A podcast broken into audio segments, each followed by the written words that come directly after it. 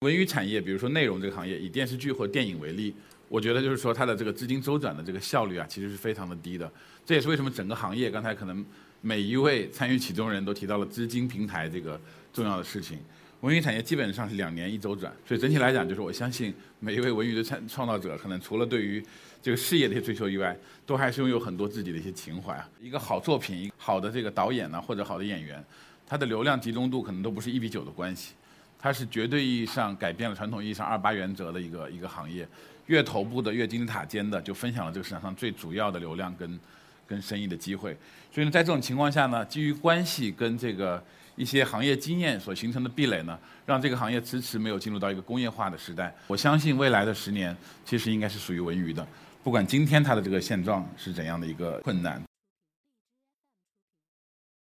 大家下午好，那个非常开心。今天可以跟大家分享一下猫眼对于文娱产业的一些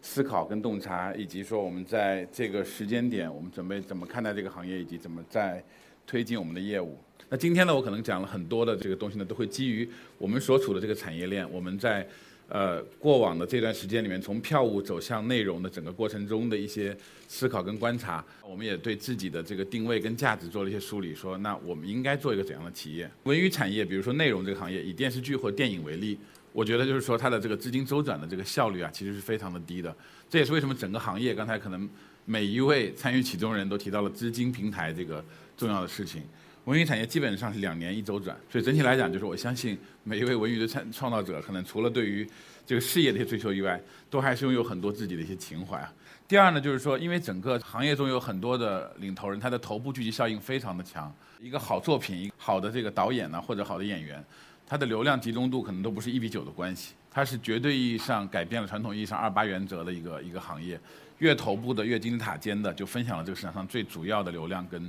跟生意的机会，所以呢，在这种情况下呢，基于关系跟这个一些行业经验所形成的壁垒呢，让这个行业迟迟没有进入到一个工业化的时代。还有一个非常重要的事情呢，其实影视行业过去一百年间，它的基础设施是没有大的变化的。按互联网的这个视角，我们看待每一次的大的技术革命和这个某一波浪潮来的时候呢，其实都有一些底层技术技术的这个迭代升级。但我想说，就是基于文娱的这个升级呢，其实正在。到来，我相信未来的十年其实应该是属于文娱的，不管今天它的这个现状是怎样的一个困难，这也是我们在最后归纳下来说，究竟猫眼可以给这个行业做什么样的事情？我们看起来是一个票务平台，或者说我们开始投资一些内容，但我们希望我们做的每一道内容投资和参与的流程呢，最终是沉淀下来很多的基础能力跟设施，最终用来服务整个行业效率的提升。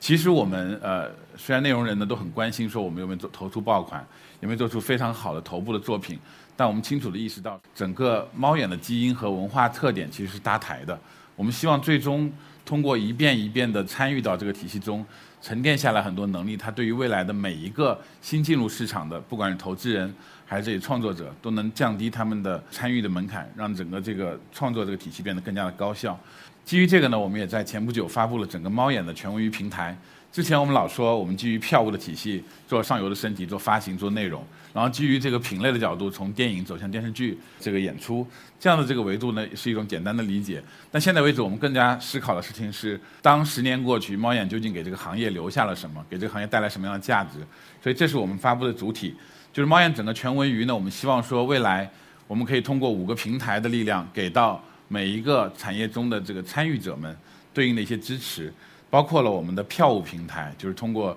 宣发和销售来影响对应的用户的买票的流程，当然是演出跟这个这个电影为主了。包括我们的产品平台，我们有很多工具型的，最简单就是猫眼的专业版，大家看到很多这个这个一些产品的工具，比如说宣发通等等。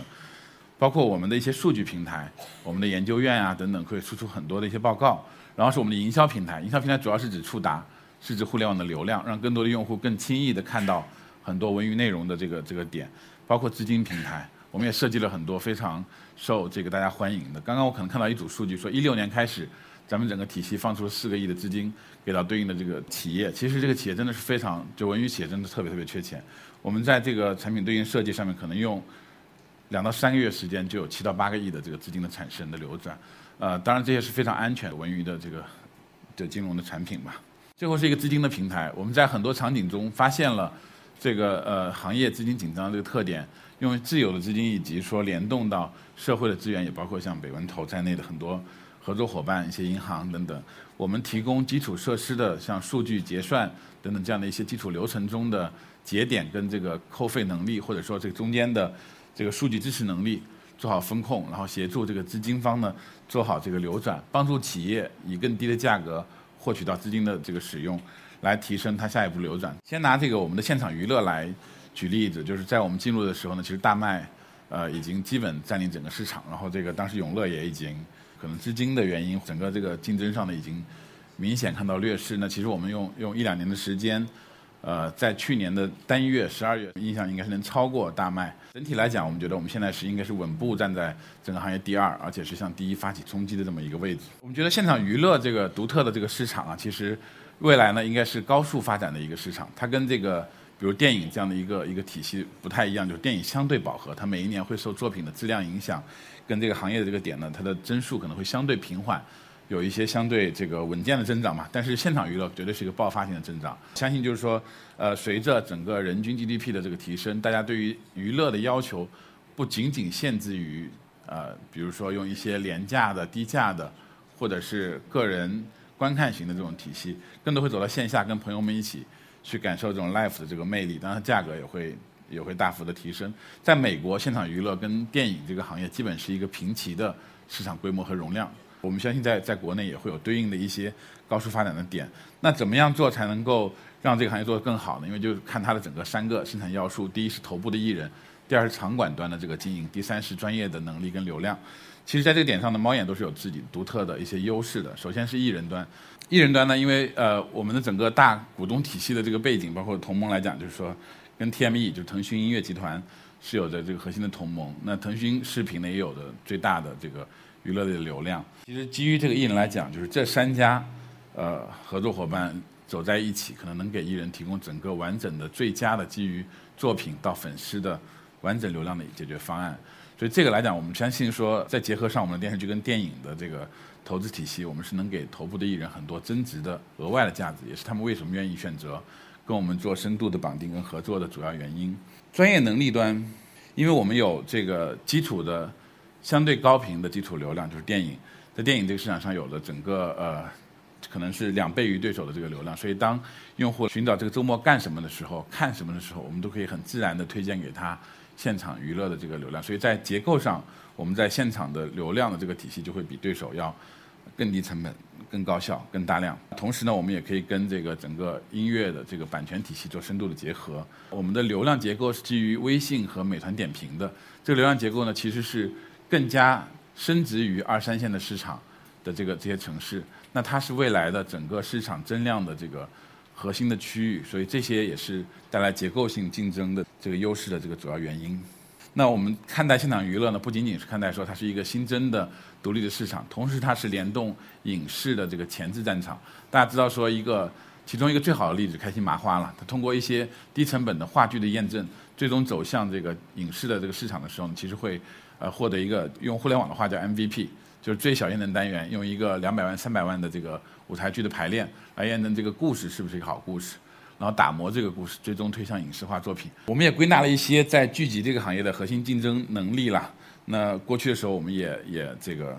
呃做了对应的尝试。这我们超市比较多，就快速过。还有一个比较重要的事情就是行业的一鱼多吃能力。既然我们希望我们自己沉淀的是一些工具跟平台。给这个行业的很多创作者能够带来更多的价值的时候呢，我们觉得一些重复性的、收益性的工具的这个东西呢，都是我们来做的更多。我们也觉得，就是说，当一个作品如果你的收益只是单纯的依赖于佣金的时候呢，你的收入结构是非常窄的。我们希望未来版权只是你整个收益结构中可能一半左右的这个整个收益来源。那整个 IP 这个故事在平台上的流转跟收益呢，应该。根植在很多线上，甚至到连你的音乐版权都应该被精细计算，说它能给你带来多大价值。那我举一个很简单的道理说，其实一个作品的版权收益有可能是远远小于它的呃第三方带来的价值的。以前我们这个优酷的时候投过一个电影叫《后会无期》，在那段时间我们看到说这个《后会无期》这个事情可能也许片子也非常不错，当然投资人也获得对应的收益。但有一次我无意中去到舟山的时候呢，我发现。东极岛的，就是其中一个取景点。东极岛的旅游和当当时景点变得非常不一样了。也许这个片子的版权收益带来是几千万级的收益的话，那线下的实际当地的旅游和这个东极岛的这个收益结构是以十亿计的，就是它是一个百倍级的这个差异跟价值。拿我们现在在讲的《长安十二时辰》是我们投的一个最近电视剧，大家看到说，当这个剧热播的时候，整个假期整个西安的旅游到对应的一些衍生品的销售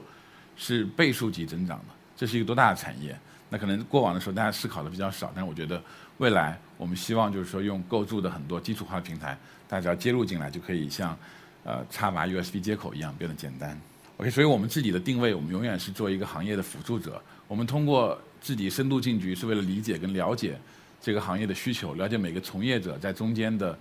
困扰，能输出对应符合他们需要的一些产品，来做对应的一些支撑的这个这个动作。最后，我们觉得说，这个既然是作为用户的最朴素刚需内容这样的这个生意呢，未来一定会大行其道，会让每个参与者呢能够获得更大的回报。那我们也觉得说，雨天播种呢，在晴天才会收获更大。谢谢大家。